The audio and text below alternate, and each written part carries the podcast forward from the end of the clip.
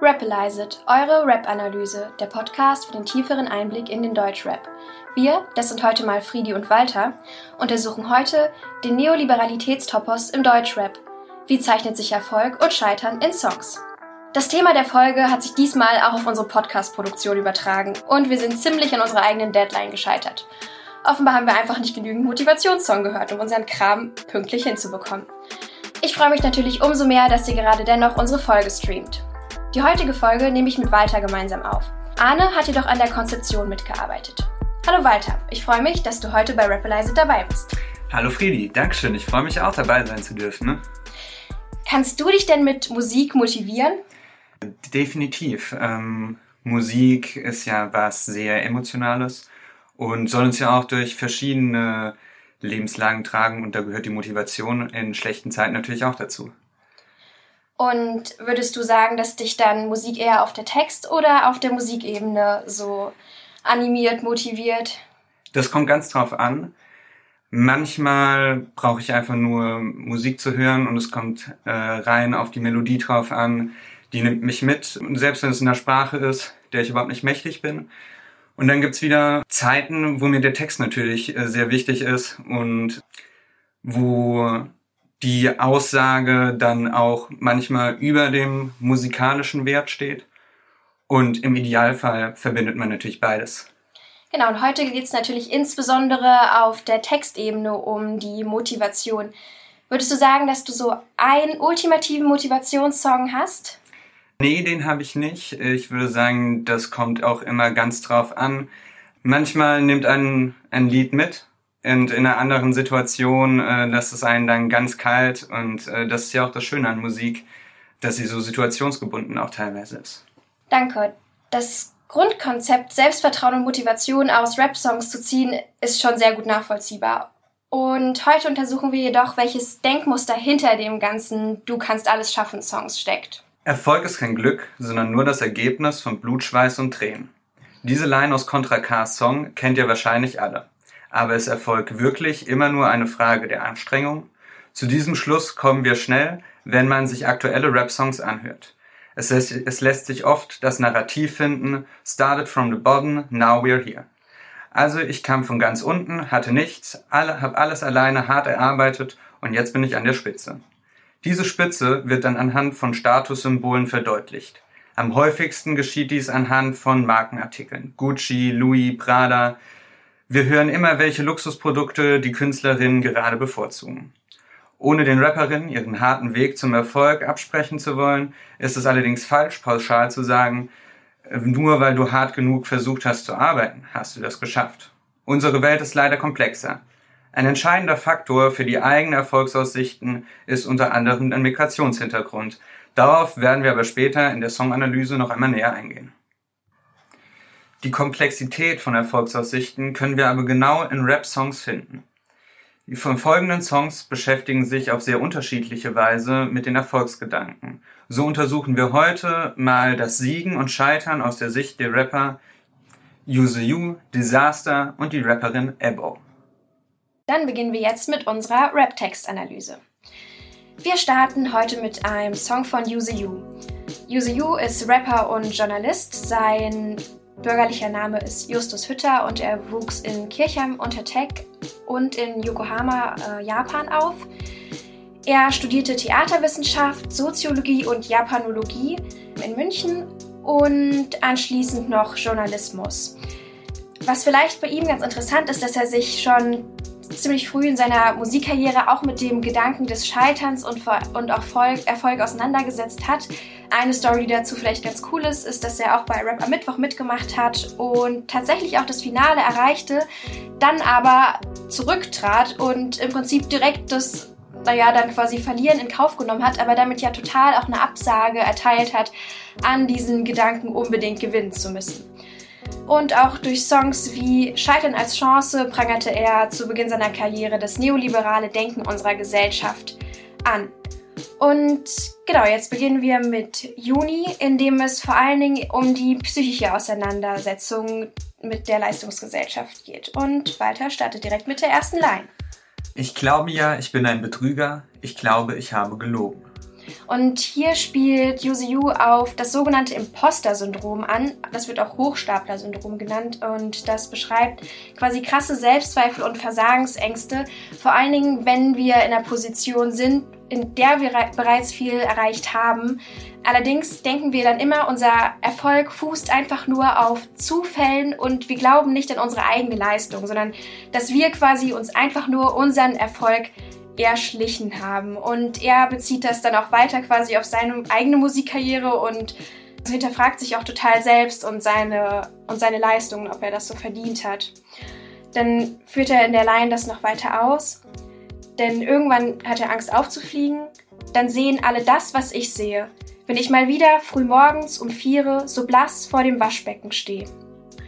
Also ist ja egal, ob wir um 4 Uhr morgens ins Bett gehen oder gerade daraus kommen. Ähm, zu diesem Zeitpunkt sieht wahrscheinlich niemand von, von uns wunderschön aus und genau diese Natürlichkeit, die Verletzlichkeit ähm, nach außen darzustellen, dass man als Mensch wie man ist, erkannt wird, ist eine große Angst hier eben aufzufliegen, dass die hässliche Fratze der Realität der Gesellschaft vorgehalten wird.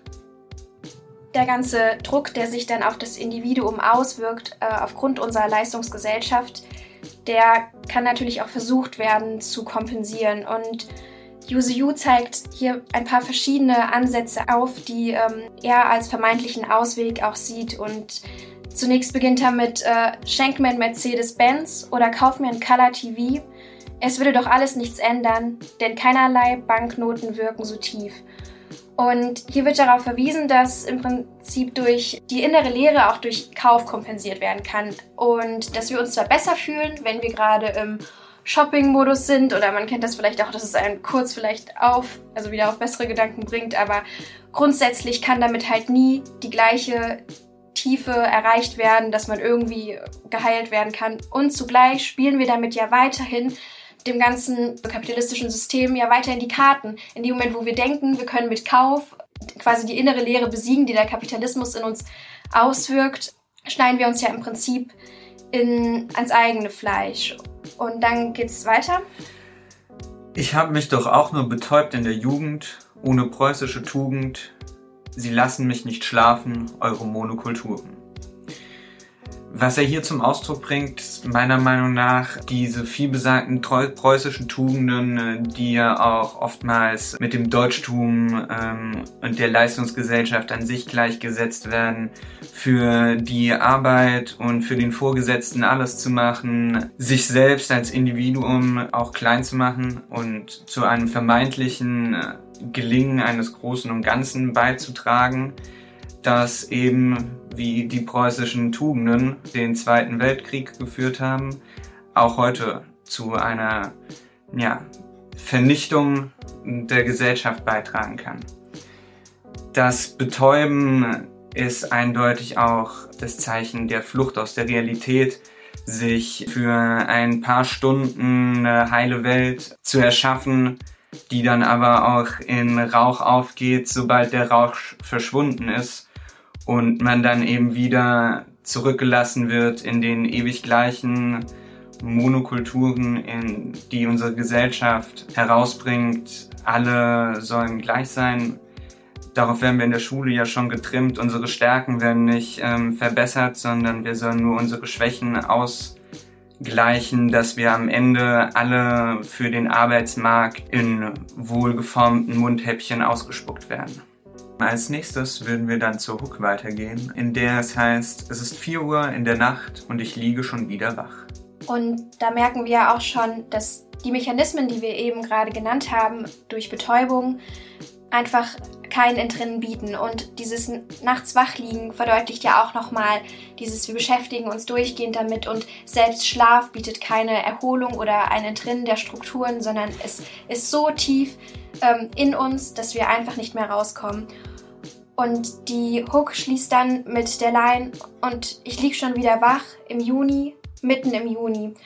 Und diese Jahreszeitmetaphorik finden wir vor allen Dingen auch im zweiten Part, auf den wir gleich nochmal näher eingehen. Aber tendenziell ist ja der Juni genau der Ende des Frühlings und der Frühling entsteht, also steht ja auch immer für das Neue, was dann entsteht und wir sind also, wenn wir das metaphorisch sehen, beim Frühling genau im Peak des Schaffens im Juni, wenn dann der Sommer beginnt. Und das heißt, selbst auf dem Höhepunkt des des vermeintlich guten Kapitalismus gibt es diese menschlichen Abgründe in der Psyche, die genau sich dann noch anschließen. Und auf die Krisen, die das auslöst, ähm, gehen wir dann weiter ein. In der Line belästige alle mit Lebenskrisen, aber hier in meiner Defensive ist wenig Platz für Nächstenliebe, zu zerbrechen. Jedes Lächeln zeigt Schwächen. Wir sehen, spricht äh, Yuzu Yu hier von nicht nur einer, sondern von vielen Lebenskrisen. Ähm, man könnte gar sagen, dass das ganze Leben vielleicht nur noch eine durchgängige Krise darstellt. Die Individualisierung und Abkapselung ähm, von anderen Menschen. Wie er sagt, dass kein Platz mehr für die Nächstenliebe ist, kein Platz mehr dafür, sich zu interessieren, wie geht es jetzt dem anderen, wie geht es dem anderen auch mit den Handlungen, mit den Konsequenzen, die er dadurch zu tragen hat, sondern dass allein der Fokus auf mich selbst, auf den Schutz, den vermeintlichen Schutz vor anderen das Wichtigste ist. Auch im Folgenden, wenn er sagt, ähm, ich bin leicht zu zerbrechen, jedes Lächeln zeigt Schwäche, zeichnet er damit eigentlich auch eine Abkehr von dem traditionellen äh, Männerbild dar. Schwäche zeigen ist etwas Natürliches für jeden Menschen. Diese Zerbrechlichkeit aber nach außen zu zeigen in unserer Gesellschaft ähm, etwas sehr Besonderes und saß selbst eine Geste der Freude, ähm, wie das Lächeln als Schwäche gedeutet wird, dass man sich emotional nicht unter Kontrolle hätte oder generell einfach das Zeigen von Emotionen ähm, als Schwäche gedeutet werden kann.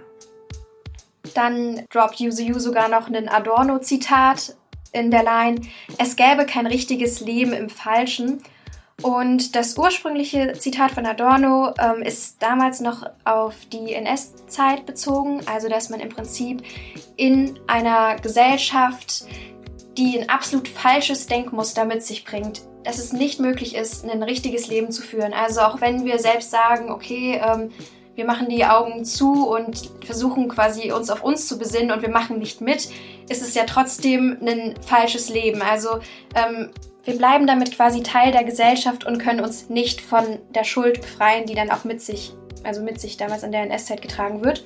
Und übertragen wir jetzt das Adorno-Zitat auf heute, dann wäre das Falsche ja unsere kapitalistische Gesellschaft, was das Gift für die Bevölkerung darstellt. Und diesem zu entrinnen, das geht quasi nicht. Und ähm, Yuzu schließt daran dann die Line an, vielleicht sollte, es, sollte man es dann einfach nicht behalten. Und hier hatte Walter einen sehr interessanten Interpretationsansatz. Ähm, ja, denn die Frage, die daraus resultiert, äh, ist ja, was sollte man nicht behalten? Das Leben oder das Falsche? Und ich würde sagen, dass ähm, beides äh, abhängig voneinander ist. Man kann nur eines haben. Und eines muss man verlieren. Und entweder verliert man das Falsche und behält dafür das Leben, oder man verliert sein Leben, seine Seele und behält dafür das Falsche bei. Yu schließt dann mit den Lines: Jeder Soldat war mal hart und jeder Krieger ein Sieger. Doch die Bossaura endet im Posttrauma. Damit ähm, drückt er aus, dass wir die Geschichte der Sieger und ähm, ein heroisches Bild vom Kampf gut gegen böse gezeigt und gezeichnet bekommen. Allerdings, wenn wir hinter die Fassade schauen, wie viele Berichte von Soldaten kennen wir, die wirklich über den Alltag berichten, die einem den ganzen Grauen des Krieges äh, wirklich, wirklich mitgeben wollen und die nicht tief in sich selbst vergraben haben um damit fertig zu werden. Und das erinnert auch ein bisschen an die Glorifizierung ähm, der Soldaten in den USA, in der während der aktiven Zeit alle Soldaten Helden sind und ähm, geehrt und gefeiert werden, wenn sie dann ihren Dienst beendet haben, vielleicht im Krieg verwundet wurden, sieht's danach aber um die Helden ganz schön schlecht aus, da sich dann niemand mehr um sie kümmern möchte. Genau, und ähm, am Ende in der Line, doch die Boss-Aura endet im Posttrauma. Das, die Boss-Aura ist eine Anspielung auf Kollega, der den Begriff sehr stark geprägt bzw. ich glaube auch erfunden hat in dem Sinne. Und im Prinzip beschreibt Kollega auch in seinem Buch und in vielen seiner Songtexte ja immer dieses komplett harte männliche, so man selbst muss der Alpha sein, an den nichts rangeht und das, genau das aber macht, dass wir uns nicht mit unseren Gefühlen auseinandersetzen und vor allen Dingen dementsprechend auch der Krieger sich nicht mit seinem Trauma auseinandersetzt, das führt dann später halt zu psychischen Belastungen. Also das, es endet im Posttrauma. Und ähm, wenn ihr Lust habt, ein bisschen mehr zu Kollegas Bild von Männlichkeit und auch wie er quasi so das ganze ähm, Erfolgsgame äh, beschreibt aus kritischer Perspektive, euch mal anschauen wollt, ähm, dazu empfehle ich ähm, in, aus dem Sammelband äh, Rap und Geschlecht von Heidi Süß ähm, den Artikel Migrantischen Aufsteiger zur heroischen Unternehmermännlichkeit. Wie Kollega den Konstruktionsmodus hegemonialer Männlichkeit im deutschen Gangsterrap verändert hat. Von Martin Seelinger. Hier stellt sich natürlich dann auch die Frage einmal, wer für die ganzen Bosse, die Kollega ähm, transformiert, denn dann auch die einfachen Arbeiten verrichten sollte. Auf der anderen Seite wird hier auch ein Männerbild ähm, gefertigt, das sich besonders gut vermarkten lässt. Denn die heroische Unternehmermännlichkeit, die kann man sich anscheinend, wie Kollege meint, ja käuflich zulegen. Während die migrantische Aufsteigermentalität etwas ist, mit der man geboren werden muss. Oder wie mancher Rapper auch sich selbst marginalisiert, um ein solches Bild von sich zeigen und vermarkten zu können. Und als nächstes betrachten wir uns das Lied Nachbarschaft von Disaster. Das ist ein Rapper aus Hamburg, der mit bürgerlichem Namen Garrett Fallius heißt. Und ähm, seine Texte kennzeichnen sich vor allem durch einen philosophisch und gesellschaftlich äh, kritischen Charakter aus.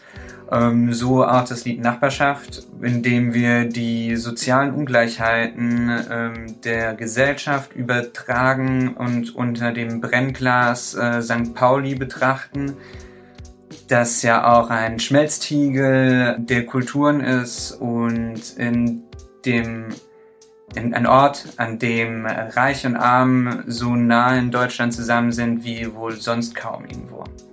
Wir fangen direkt mal an. Es dreht sich um Papier.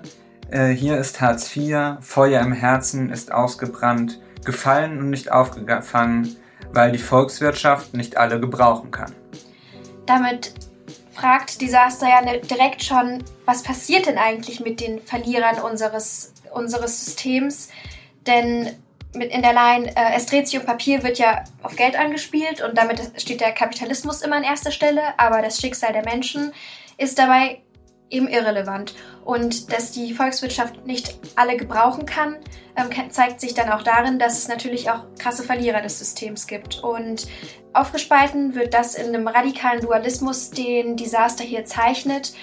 Und zwar, dass er zum einen krasse Armut darstellt, aber auch den starken Reichtum auf der anderen Seite. Also wie Walter eben schon gesagt hat, dass ja St. Pauli auch so ein Punkt ist, in dem Arm und Reich so sichtbar nebeneinander liegen. Genau das zeigt er auch in seinem Song. Das zeigt sich auch in der Gestaltung des Musikvideos. Das ist nämlich eigentlich hauptsächlich nur in Schwarz-Weiß gehalten, zeichnet also auch eine Welt, die quasi nur durch das Schwarze, das absolut Schlechte oder halt auch das Weiße, das absolut Gute ähm, gezeichnet werden kann. Es gibt allerdings farbliche Unterbrechungen und zwar wird meistens, wenn Disaster selbst ins Bild kommt, äh, das Video kurz rot und die roten Unterbrechungen können auch auf die Farbe des Kommunismus gesehen werden, ähm, was vielleicht einen, äh, vielleicht eine Antwort oder ein Ausbrechen aus dem Kapitalismus bietet. Dann schauen wir uns noch die Lines an. Reeperbahn, 6 Uhr morgens Hausbesuch vom BKA und die Bonsenpolitik scheißt auf uns und Seehofer.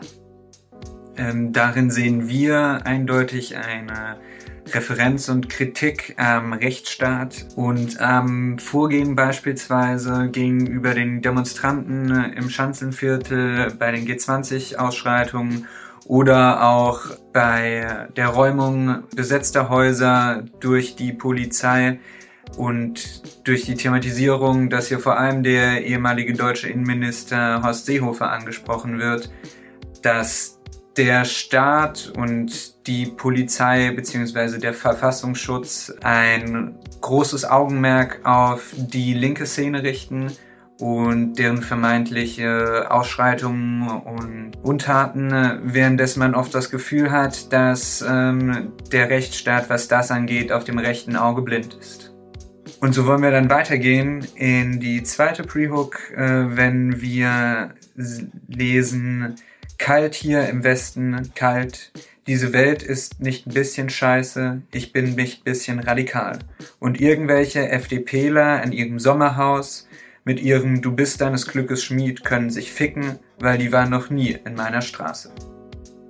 Eingeleitet wird ja auch hier, dass die Atmosphäre als kalt beschrieben wird und das sehen wir als Kälte des Kapitalismus und auch die Härte, die damit einhergeht und das auch die, auch die Absenz menschlicher Wärme.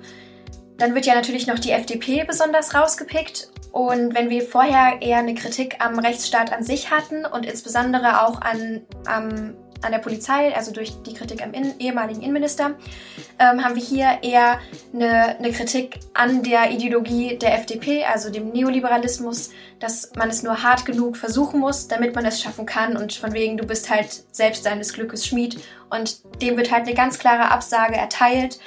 Denn wir haben einfach faktisch keine Chancengleichheit. Und das wird hier ganz klar verdeutlicht auch nochmal durch weil die waren noch nie in meiner Straße. Also, dass quasi der FDPler einfach auch nicht die Lebenswelt des Punkers aus Hamburg kennt, weil er nie in diese Lebenswelt kommen wird und der Punker nie in die des FDPlers. Also quasi wie in der, wie im KIZ-Zitat, du und dein Boss haben nichts gemeinsam. Also das Einzige, was sie halt gemeinsam haben, ist höchstens, dass sie sich einander nicht verstehen. Dann gehen wir noch mal kurz ein auf das, diese Welt ist nicht ein bisschen scheiße ich bin nicht ein bisschen radikal. Kernaussage der Line ist, dass die Zeit des Redens vorbei ist und quasi die Zeit des Handeln gekommen ist. Also dass quasi ähm, eine Welt, die so in ihren Grundtiefen kaputt ist oder eine Gesellschaft auf sich trägt, die so ein kaputtes Denken hat, dass man, dass man da mit Reden nicht mehr weiterkommt. Und das drückt sich unserer Meinung nach aus, ähm, auch in der Line in der zweiten Strophe, in der es dann heißt, hier wo es zu wenig Lösungen für zu viele Probleme gibt, die keiner von denen sieht, wird ACIB zur Systemkritik.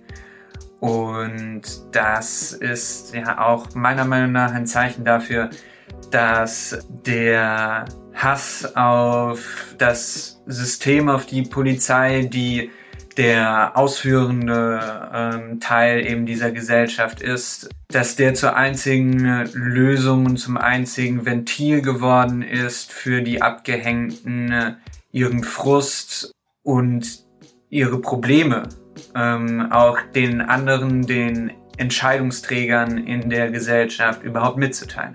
Abschließend schauen wir uns noch den Song Prada Bag von der Rapperin Abo an. Und Abo ist eine Rapperin kurdischer Herkunft. Sie wohnt jetzt in Wien und hat gerade ihr drittes Album rausgebracht. Jane heißt das. Genau, jetzt widmen wir uns mal dem Gedanken. Also, wenn man den Titel Praderbeck hört, könnte man natürlich direkt denken, dass es hier wieder mal nur um Gucci Gucci Bling Bling und die oberflächliche Welt des äh, Raps geht. Aber das ist nicht ganz der Fall. Und bevor wir näher darauf eingehen, möchten wir euch noch gleich einen kleinen Tipp geben. Wer Lust hat, sich damit etwas mehr auseinanderzusetzen, dem können wir die Episode 49 vom Podcast Wohlstand für alle empfehlen. Wie funktioniert die Luxusindustrie? Und natürlich verlinken wir euch den auch in den Show Notes. Genau, und Walter hatte ja eben schon gesagt, dass hinter dem Song ein bisschen mehr steckt als reines Flexen mit dem, mit dem, was man hat. Und ich finde, oder wir finden, dass der Song sehr für sich selbst steht. Und ich werde mal die Lines kurz vorlesen. Warum muss es im Rap darum gehen, wer wie viel Cash macht, welche Marken du trägst, welchen Wagen du fährst und so weiter, ne?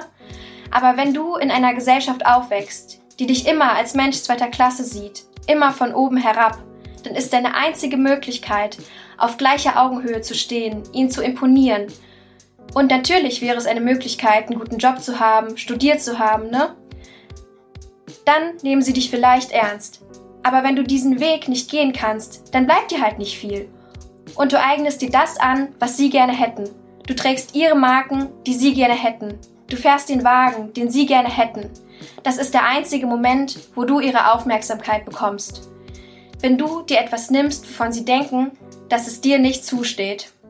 Und dann geht's weiter später mit aber ich im Prada-Outfit, im Benzer, in deiner weißen Nachbarschaft, mach dir mehr Angst als irgendwelche Clans auf RTL. Warum? Weil ich ein Bild werde, das du nicht zuordnen kannst. Ich ficke deinen Kopf in dem Moment. Und egal wie oft du dir sagst, dass es Geldwäscherei ist, dass die Taschen aus der Türkei sind, sind sie vielleicht auch, aber du gönnst einfach nicht und kannst nichts dagegen tun. Du kannst nichts machen. Du kannst mir, mit, mir meinen Flex einfach nicht nehmen. Egal was du machst. Das Traurige daran ist, dass du mehr Respekt vor dem Kapitalismus an mir hast als vor mir selbst. Und vor allen Dingen der letzte Gedanke vor ihr, von ihr, dass quasi der Kapitalismus das ist, wovon wir Respekt haben. Das ist nochmal so schön zusammengefasst, alles, was wir jetzt auch vorher in den anderen Songs herausgearbeitet haben. Es ist das kalte, dieser, dieser, dieses Streben nach Sieg oder dem, dem Streben nach, nach, ähm, nach Reichtum, was alles dominiert und der Mensch an sich rückt in den Hintergrund. Eben, du bist nur so viel wert, wie dein Bankkonto anzeigt. Ähm, abschließend äh, wollen wir dann natürlich nochmal zu einem Fazit kommen. Ein ambivalentes, gebrochenes Bild von Erfolg oder auch ein reflektives, wie in Praderbeck, sorgen für die Rückgewinnung des Progressivitätsstatus des Raps, abseits von neoliberalen Topos, alles erreichen können oder zu müssen. Denn die Chancen, Erfolg im Leben zu haben, sei dieser finanzieller Natur, bildungstechnisch oder an den Status der Person geknüpft, hängt halt immer noch davon ab, woher wir kommen, welches Geschlecht wir haben, welche Hautfarbe wir haben und davon ab, ob unsere Eltern Akademiker sind oder nicht. Nach dem letzten Hochschulsbildungsreport erreichen von 100 Kindern, deren Eltern Abitur haben, 63 einen abgeschlossenen Bachelor, während es nur 15 Kinder geschafft haben, deren Eltern kein Abitur haben. Wir haben de facto also keine Chancengleichheit in Deutschland. Die Verantwortung fürs Scheitern wird durch die Persistenz von Gedanken wie Erfolg ist ein, kein Glück, also lediglich auf das Individuum selbst ausgelagert, anstelle mal die unfairen Strukturen unserer Gesellschaft anzukreiden. Genau, und dann würden wir damit jetzt auch unsere Folge beenden. Folgt uns gerne auf Instagram. Wir packen auch wieder alle Lieder, die drei, in unsere Playlist Play and Rapalize It, die wir auch, ähm, wenn ihr auf Spotify auf unseren, auf unseren Podcast klickt, haben wir euch die Playlist da auch verlinkt. Ähm, wenn ihr Kommentare oder Anmerkungen habt, dann slidet gerne in unsere DMs und dann hören wir uns in zwei Wochen wieder. Dann noch danke Walter für deine Zeit. Gerne, vielen Dank, dass ich da sein durfte und ich hoffe, dass die Zuhörer genauso viel Spaß hatten wie ich heute. Das freut mich dann. Macht's gut. Ciao.